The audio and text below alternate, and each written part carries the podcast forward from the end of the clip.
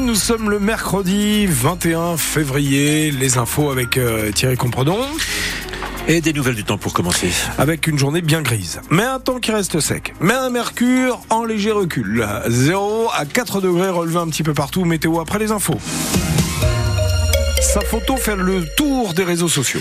Cette photo, c'est celle d'un serval, l'animal sauvage qui ressemble à un petit guépard, été capturé hier alors qu'il errait dans les rues du village de Vézelois, dans le territoire de Belfort. Pompiers, gendarmes et agents de la biodiversité ont été mobilisés. Retour sur cette incroyable aventure avec vous, Natacha Cadur. Les premiers témoignages remontent à la veille au soir, mais il faut attendre d'être en plein jour, hier vers 11h30, pour qu'un habitant appelle les pompiers. Un très gros chat tigré se promène derrière des piles de bois et n'a pas l'air d'être domestique. S'agit en fait d'un serval, un félin d'Afrique, ce qui nécessite d'appeler des spécialistes.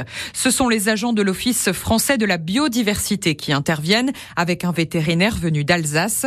L'animal est endormi à l'aide d'une fléchette au bout de 4 heures de cache-cache.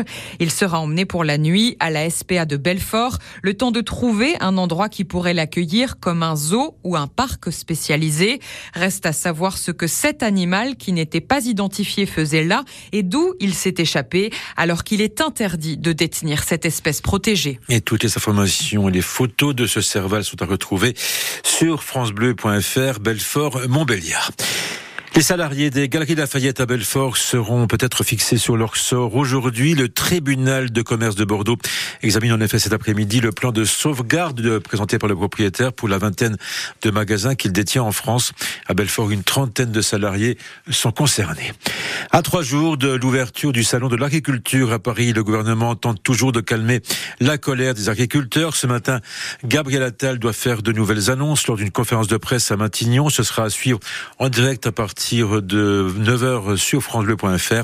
En attendant, les agriculteurs maintiennent la pression avec de nouvelles actions sur le terrain. C'était le cas cette nuit en Haute-Saône où un camion de lait a été intercepté, vidé, alors qu'il se rendait à l'usine Lactalis de Loulan-Verchamp, que de Vesoul. Reportage dans le journal de 9h. Aux résistants étrangers, la France reconnaissante. Le poète apatride Missak Manouchian et 23 de son compagnon d'armes entrent aujourd'hui au Panthéon. 80 ans après leur mort, fusillés par les Allemands au Mont-Valérien. À cette occasion, la ville de organise également une cérémonie en leur mémoire pour rendre hommage aux milliers d'étrangers engagés dans la résistance et morts pour la France. Ça se passe à 11 heures devant le monument aux morts de la ville d'Audincourt. Et puis, euh, il y a un heureux ce matin en France, plus qu'heureux, même un Français a trouvé la combinaison gagnante de la cagnotte de l'euro million. Il remporte, tenez-vous bien, la coquette somme de 73 millions d'euros.